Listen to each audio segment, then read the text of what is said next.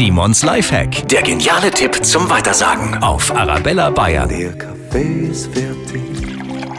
Oh ja, und dann riecht das so gut. Also der Duft von Kaffee ist schon was Tolles. Aber er vertreibt üble Gerüche nicht nur im aufgebrühten Zustand, sondern auch im pulverisierten. Da brauchen Sie gar keine Chemie mehr, weil unangenehme Gerüche in Räumen oder in Kühlschränken beseitigt auch Kaffeepulver.